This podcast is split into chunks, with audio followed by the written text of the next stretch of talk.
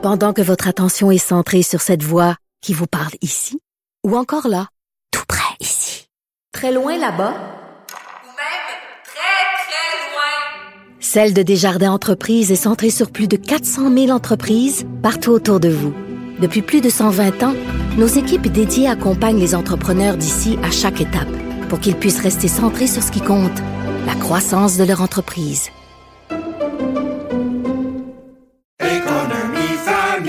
Ici Ricardo. Et Émilie, marchand d'IGA. On a envie de vous inspirer à bien manger. À moins de 5 la portion. Suffit de repérer les produits valeurs sûres et de les cuisiner avec une de nos recettes. Les valeurs sûres, c'est bien pensé, hein? Bien sûr! Détails sur IGA.net.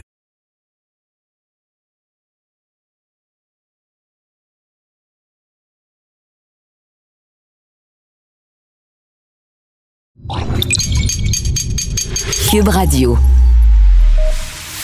Antoine Robitaille. Il connaît tous les dessous de la politique. Une entrée privilégiée dans le Parlement. Là-haut sur la colline. Antoine Robitaille. Bon lundi à tous. Aujourd'hui à l'émission, notre chroniqueur constitutionnel Patrick Taillon décortique deux récents rounds dans l'intéressant combat où s'oppose la juge en chef de la Cour du Québec, Lucie Rondeau, et le ministre de la Justice, Simon Jolin Barrette. Le prof estime qu'une sorte de fondamentalisme de l'indépendance judiciaire s'est développé et qu'il fait croire aux juges qu'ils peuvent et doivent en tout temps échapper aux lois adoptées par les élus. Oh, et, et saviez-vous que si le projet de loi 8 est adopté, ben, les notaires pourront accéder à la magistrature? Mais d'abord, mais d'abord, c'est l'heure de notre rencontre quotidienne avec un ami du bureau parlementaire. Go, go, go!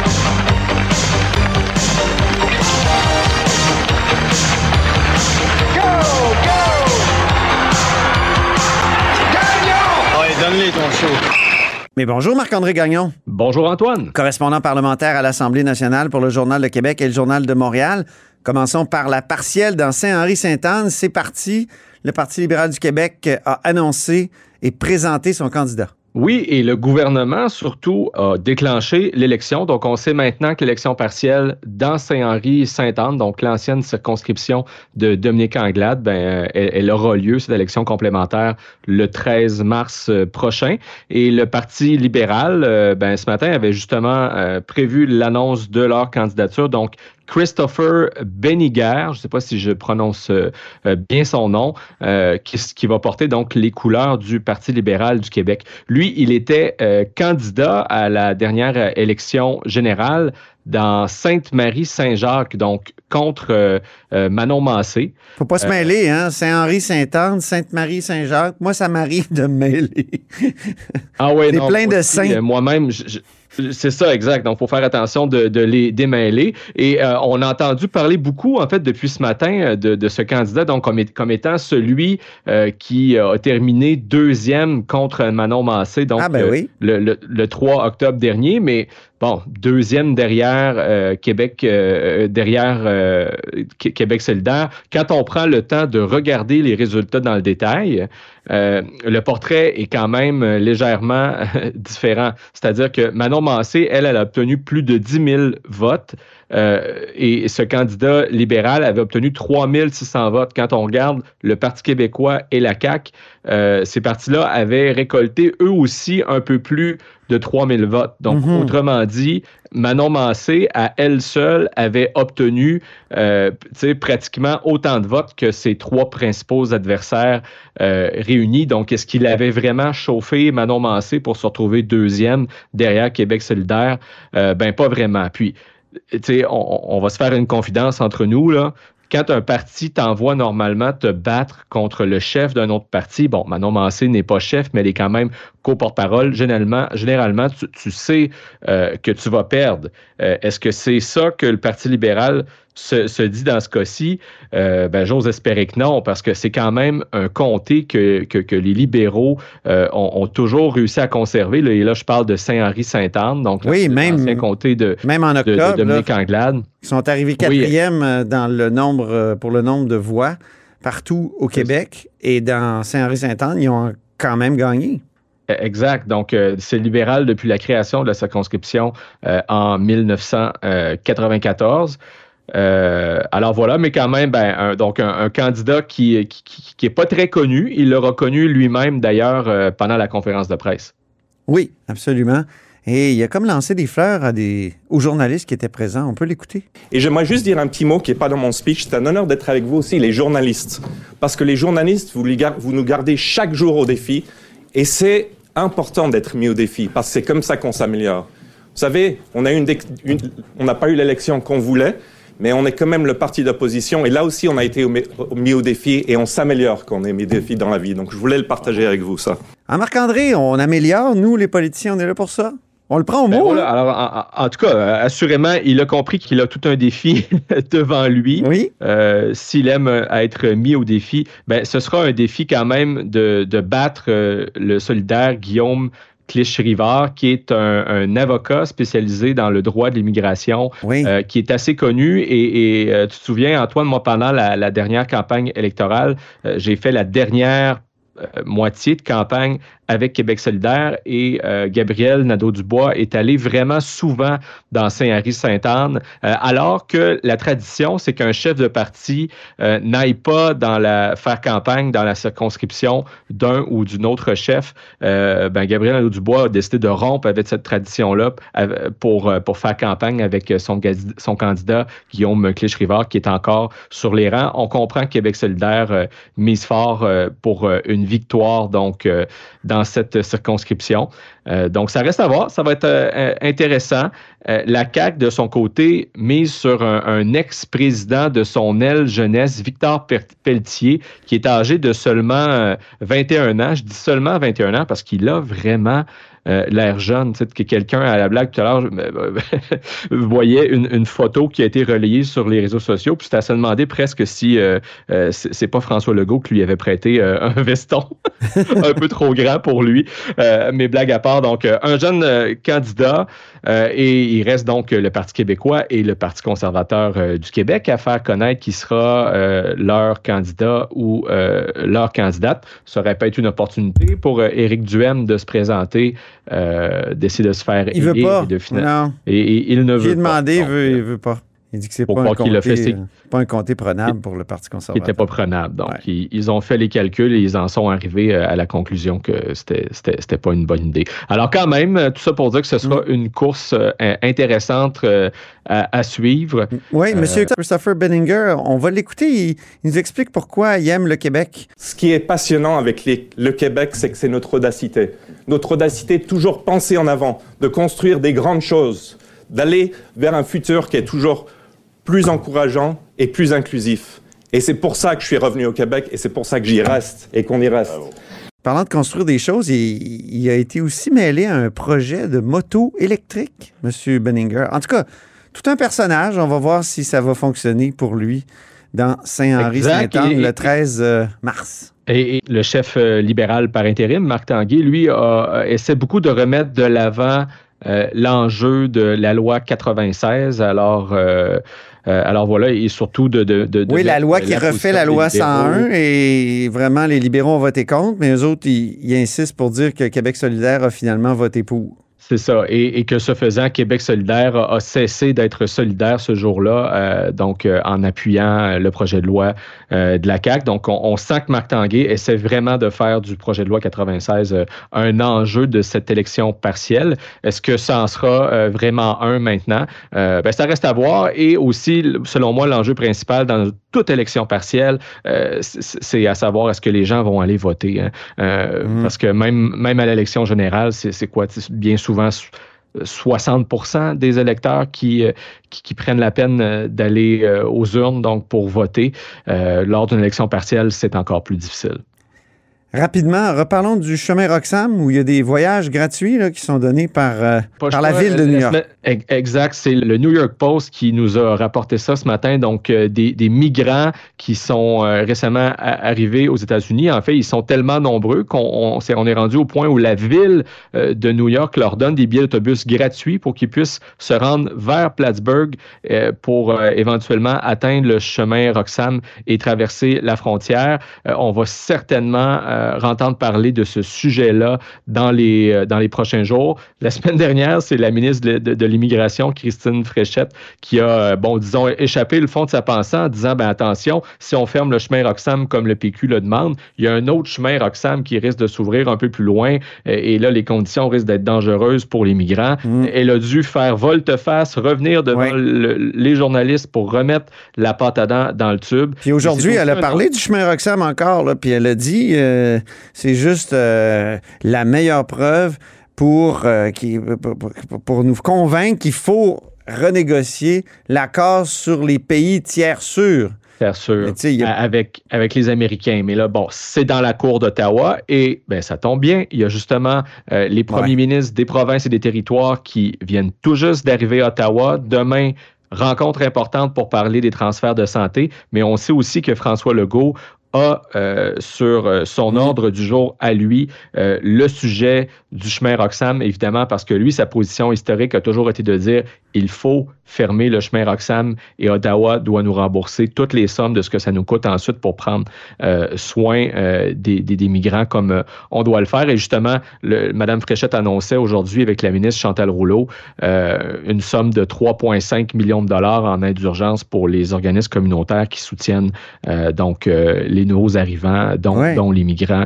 Entre autres, ça, ça coûte cher là, quand même tout ça. Alors, un dossier qui est à suivre et certainement pour revenir à la rencontre fédérale provinciale, euh, ben, les attentes sont élevées hein, pour, euh, pour un, un pot- un- un potentiel euh, règlement en lien avec les transferts en santé. Est-ce que ça va vraiment se concrétiser? Moi, aux dernières nouvelles, au moment où on se parle, Antoine, le, le- le- le gouvernement Legault euh, n'avait encore eu vent d'aucune proposition concrète, c'est-à-dire euh, il n'avait reçu aucune proposition, aucun chiffre, donc on a bien hâte de voir ce que... Oui, puis le Globe and Mail disait ce matin qu'on était proposé. sur le point d'avoir un accord. Oui, ben en tout cas, on, on peut le souhaiter parce que ça fait quoi, une trentaine d'années, euh, donc cet enjeu-là n'est pas réglé et que qu'Ottawa, d'année en année, euh, ben, paie une part du gâteau de moins en moins importante de ce que ça coûte pour euh, financer les, les soins de santé au pays. Puis on l'a bien vu avec la pandémie, euh, euh, toute l'importance que, que ça a. Les, les défis sont nombreux euh, aussi dans ce domaine. On conclut sur un sujet qui va pas mal t'occuper cette semaine, les retraites.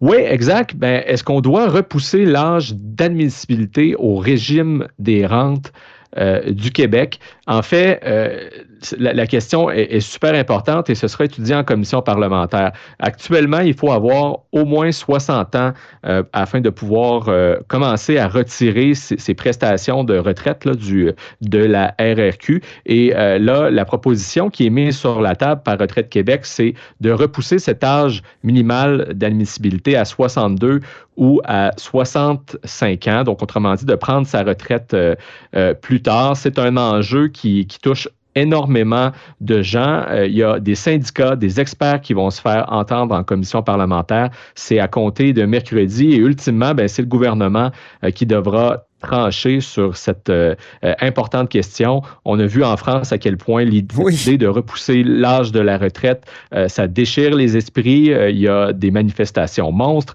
du, du, du côté de la France. Honnêtement, il ne faut pas s'attendre à ce même phénomène au Québec puisque euh, la réalité est complètement différente. D'abord, la situation des régimes de retraite, le, le fonctionnement du système euh, n'est pas le même. N'est pas le même. Et ici, on a suffisamment d'argent, semble-t-il, pour assurer euh, les versements des prestations oui. pendant les 50 prochaines années. Et ici, Marc-André, là, ici, c'est capitalisé. C'est-à-dire qu'on a, un- on a un magot. Là-bas, c'est vraiment les jeunes qui paient les retraites des vieux, c'est directement. c'est vraiment Non, une autre situation. Et ici, les prestations sont indexées aussi euh, à l'inflation. Mais en tout cas, différentes euh, solutions qui seront proposées. Évidemment, c'est pas tout le monde qui est d'accord avec cette idée de, de- de rehausser l'âge minimal euh, d'admissibilité euh, au RRQ, euh, parce qu'en fait, essentiellement, je vois, c'est, c'est- c'est le PQ, mais aussi la FADOC. Je sais que tu affectionnes euh, plus particulièrement, Oui. Antoine. Je suis membre depuis puis- quatre ans. Voilà. Donc, donc, qui s'oppose à ce rehaussement de, de, de, de l'âge minimal pour retirer du RRQ parce qu'ils craignent, en fait, pour ceux qui ont travaillé dur toute leur vie puis qui arrivent à 60 ans, puis euh, pour des raisons de santé ou même pour des raisons parfois psychologiques, euh, doivent prendre euh, leur retraite dès l'âge de, de 60 ans. Alors, vraiment un débat qui va être intéressant, qu'on Ouais. va suivre à compter de mercredi jusqu'à la, la semaine prochaine. Ah bon, on va peut-être s'en reparler, Marc-André Gagnon. Merci beaucoup. Ben, avec plaisir. Correspondant parlementaire à l'Assemblée nationale pour le Journal de Québec et le Journal de Montréal. Pendant que votre attention est centrée sur vos urgences du matin, vos réunions d'affaires du midi, votre retour à la maison ou votre emploi du soir, celle de Desjardins Entreprises est centrée sur plus de 400 000 entreprises à toute heure du jour. Grâce à notre connaissance des secteurs d'activité et à notre accompagnement spécialisé, nous aidons les entrepreneurs à relever chaque défi pour qu'ils puissent rester centrés sur ce qui compte, le développement de leur entreprise. Ici Ricardo. Et Émilie, marchand d'IGA. On a envie de vous inspirer à bien manger. À moins de 5 la portion. Suffit de repérer les produits valeurs sûres et de les cuisiner avec une de nos recettes. Les valeurs sûres, c'est bien pensé, hein? Bien sûr! Détails sur IGA.net. Vous vous demandez si les plantes ressentent de la douleur? Ou encore, comment est-ce que les daltoniens voient le monde? Le balado en cinq minutes est pour vous. Explorez la science, l'actualité et l'histoire en un temps record. La Feu, en collaboration avec le gouvernement du Québec, est fière de propulser la série Balado en cinq minutes. Ne laissez pas les questions sans réponse plus longtemps. En cinq minutes, disponible sur l'application et le site cubradio.ca. On s'érotise une question constitutionnelle à la fois. La traduction constitutionnelle. La question constitutionnelle. Mais bonjour Patrick Taillon. Bonjour Antoine. Notre chroniqueur constitutionnel et accessoirement professeur de droit à l'Université Laval. Parlons aujourd'hui de deux nouveaux chapitres inédits dans ce roman ou cette saga qu'on peut appeler Rondeau Jolin Barrette. Qui sont-ils ces Oui, deux hein. personnages et pourquoi on parle de saga et de roman? Ben, les habitués de cette chronique là, nous ont souvent entendu sur euh, ce, ce grand roman d'amour entre d'un côté, dans, dans le coin droit ou dans le coin gauche, je ne sais trop, euh, le ministre de la Justice, Simon Jolin Barrette, et euh, de l'autre côté, la juge en chef de la Cour du Québec. C'est comme la, le, le- le- le plus haut magistrat des, des le, le juge le plus important parmi les juges nommés par le Québec. Ça, oui, il faut rappeler réalité, que la, à la Cour supérieure et Cour d'appel, c'est nommé par le fédéral et Cour suprême, évidemment. Exactement. Et, et à la Cour du Québec, on veut, on veut autant être légal à, à égalité avec les juges de nomination fédérale que l'Assemblée nationale tient à son autonomie, autonomie par rapport à Ottawa. Mhm. Et donc, euh, là, on est dans un contexte où les juges de nomination fédérale regardent souvent la Cour du Québec de haut euh, parce qu'ils vont la qualifier de, de tribunaux inférieurs, mais euh, ça fait partie aussi de la, de la dynamique. Donc, depuis plusieurs années, euh, c'est, c'est- ce- sept juges en chef et, et le ministre de la Justice ont un certain nombre de désaccords. Et dans la dernière semaine, il y en a deux nouveaux qui se sont euh, ajoutés. Euh, et de plus en plus, euh, le- le- leur, leur conflit, c'est un peu une guerre par personne interposée. Parce que la, juge en chef Rondeau, elle agit à travers le Conseil de la magistrature du Québec, dont elle est membre, dont elle choisit plusieurs des autres membres. Ah oui? J'imagine que c'est une intense. Ben oui, parce que les membres du, du Conseil de la magistrature qui sont nommés par le gouvernement le sont sur recommandation de la juge en chef. Donc, elle est un Donc- peu jugée partie? Non, ben, c'est son rôle de recommander. Fait que ceux qui voudront voir dans la Conseil de la magistrature une instance, un, un- un conseil indépendant avec des plusieurs points de vue, euh, c'est tout à fait, ça correspond à la réalité, mais d'autres pourront aussi y voir un peu la, la clique autour de la juge en chef, puis à certains égards aussi, Ouais. ça correspond à la réalité dans la mesure où elle, elle choisit, ils travaillent ensemble, etc. Et donc, de plus en plus, dans, dans les conflits avec euh, le ministre de la Justice, ça se passe à travers le Conseil de la magistrature. Et de, de même, du côté du, du ministre Jolin Barrette, ben, lui aussi, il fait preuve de la plus grande des prudences. Euh, il doit respecter euh, indépendance judiciaire. Il, ne- il s'arrange pour jamais avoir une parole déplacée à l'endroit de la Cour, mais euh, son action va se traduire à travers l'Assemblée nationale, le Parlement du Québec, qui adopte des lois qui ensuite sont contestées par euh, la, la juge Rondeau à travers le, le Conseil. On a deux nouveaux épisodes dans la dernière semaine. Mhm.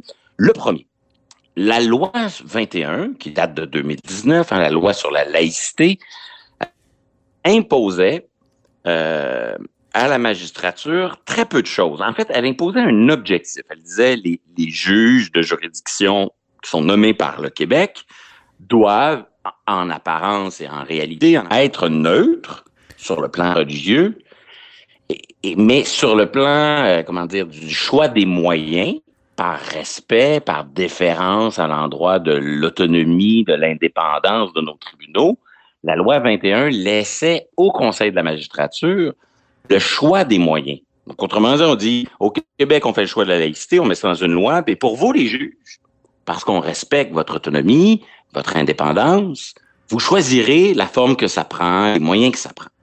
Et donc, on a appris la semaine dernière, ça, ça a été euh, médiatisé dans, dans certains reportages, euh, que la- le Conseil de magistrature du Québec, et donc un peu la juge Rondeau, ont décidé que pour faire le suivi de cet article-là de la loi 21, il suffisait de rien faire. Donc, grosso modo, on a demandé à deux, euh, deux universitaires parfaitement compétents, Jocelyn McClure, euh, euh, Christelle Lander-Sislak, euh, parfaitement compétents pour se prononcer sur ces questions-là. Là, là n'est pas la question, mais deux universitaires dont les opinions sont très bien connues sur la loi 21. Ils sont contre. de ils sont non seulement contre, mais ce qui fait bizarre ici, c'est les gens qui pensent que la loi est inconstitutionnelle, invalide, injuste, de leur demander comment on devrait l'appliquer. Soit, soit elle est nulle, soit on l'applique, mais de demander aux gens qui croient qu'elle ne devrait pas s'appliquer, comment s'appliquer, ça fait un peu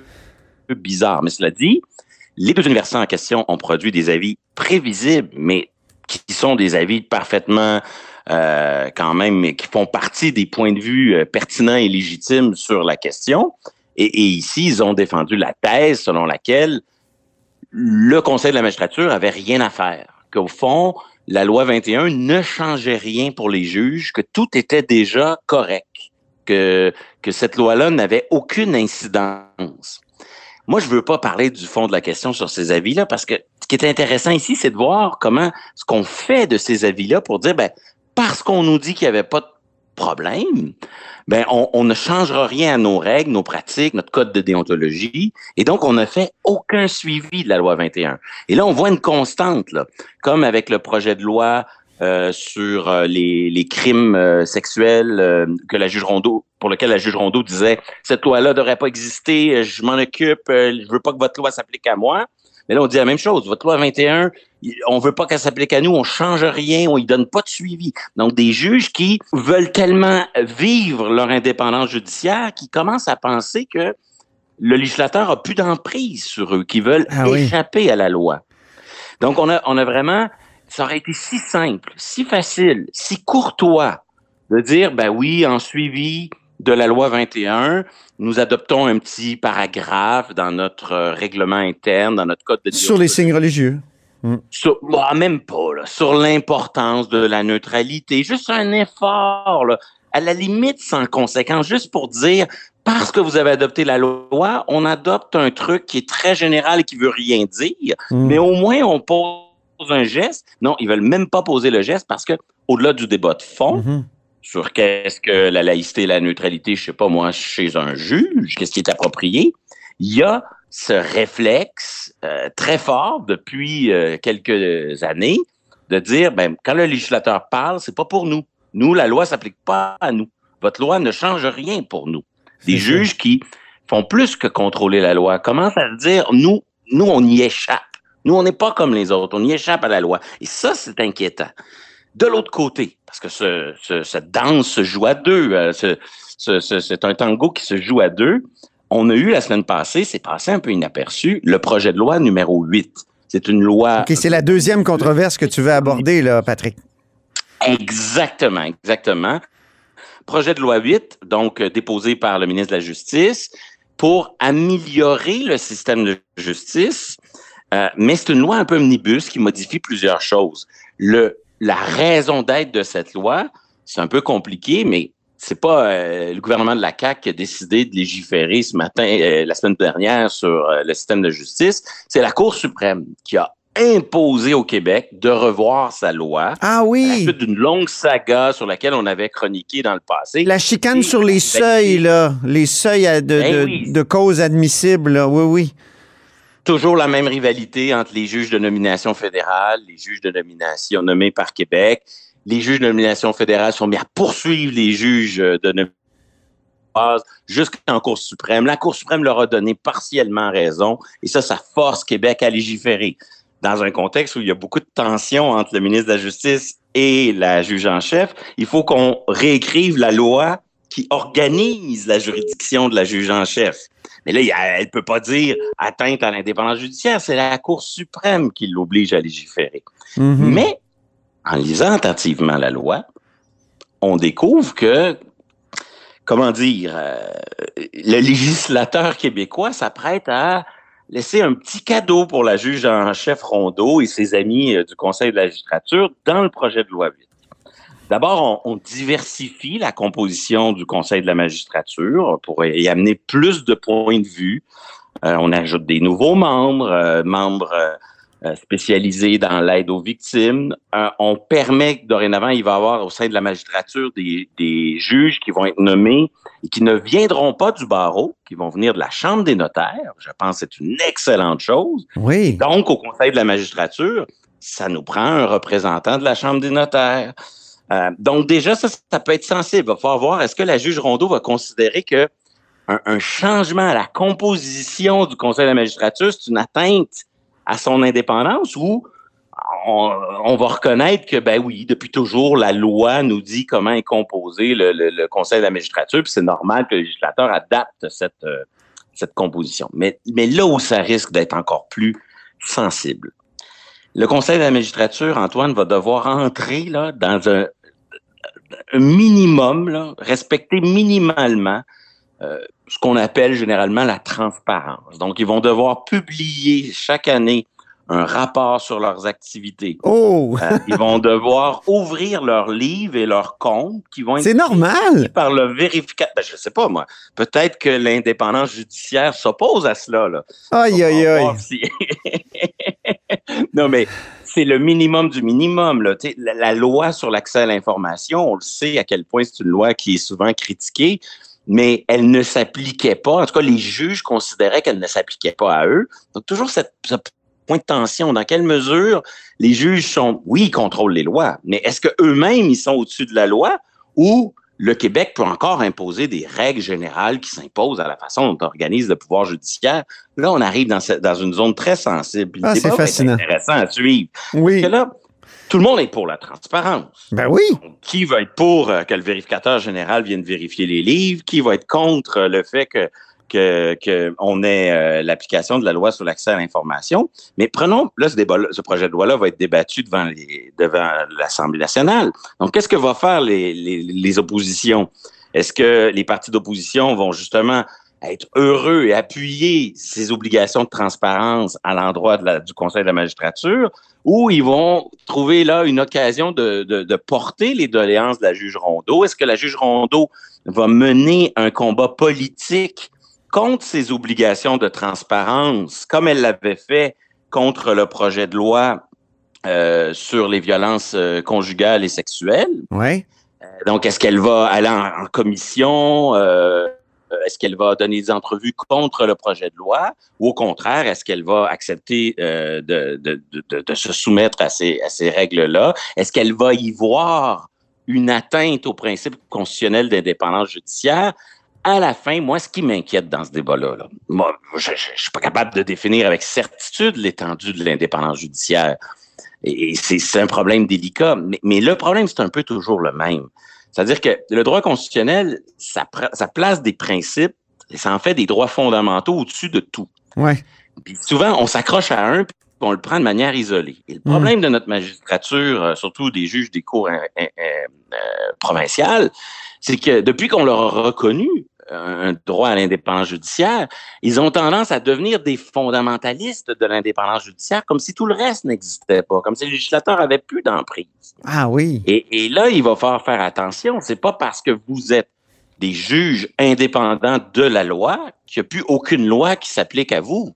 Là, on a l'impression que ces tribunaux-là, qui ont toujours été organisés par des lois, dès qu'on veut amender ces lois-là, on, on, on, on crie à, au scandale selon lequel une modification à une loi qui les organise serait automatiquement une atteinte à leur indépendance. Hmm. Alors, les litiges se sont multipliés sur le sujet, mais il faut, à un moment donné, prendre une bonne respiration puis dire oui, l'indépendance judiciaire, c'est fondamental, c'est essentiel, mais dans le plat de bonbons, là, c'est un bonbon parmi d'autres. Des fondements de l'État, il y en a d'autres. Ben oui. Et le législateur, qui a une compétence sur l'administration de la justice, ben, c'est une réelle compétence et elle est aussi prévue par la Constitution, Mm. cette compétence-là.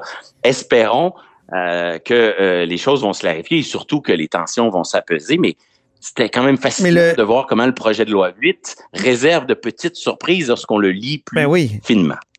Merci beaucoup de ta lecture fine d'ailleurs et je- moi je comprends que le fondamentalisme de, de l'indépendance judiciaire n'aide vraiment pas les choses. Merci beaucoup Patrick. On se reparle la semaine prochaine. Et c'est ainsi que se termine là-haut sur la colline en ce lundi. Merci beaucoup d'avoir été des nôtres. N'hésitez surtout pas à diffuser vos segments préférés sur vos réseaux. Ça, c'est la fonction partage. Et je vous dis à demain.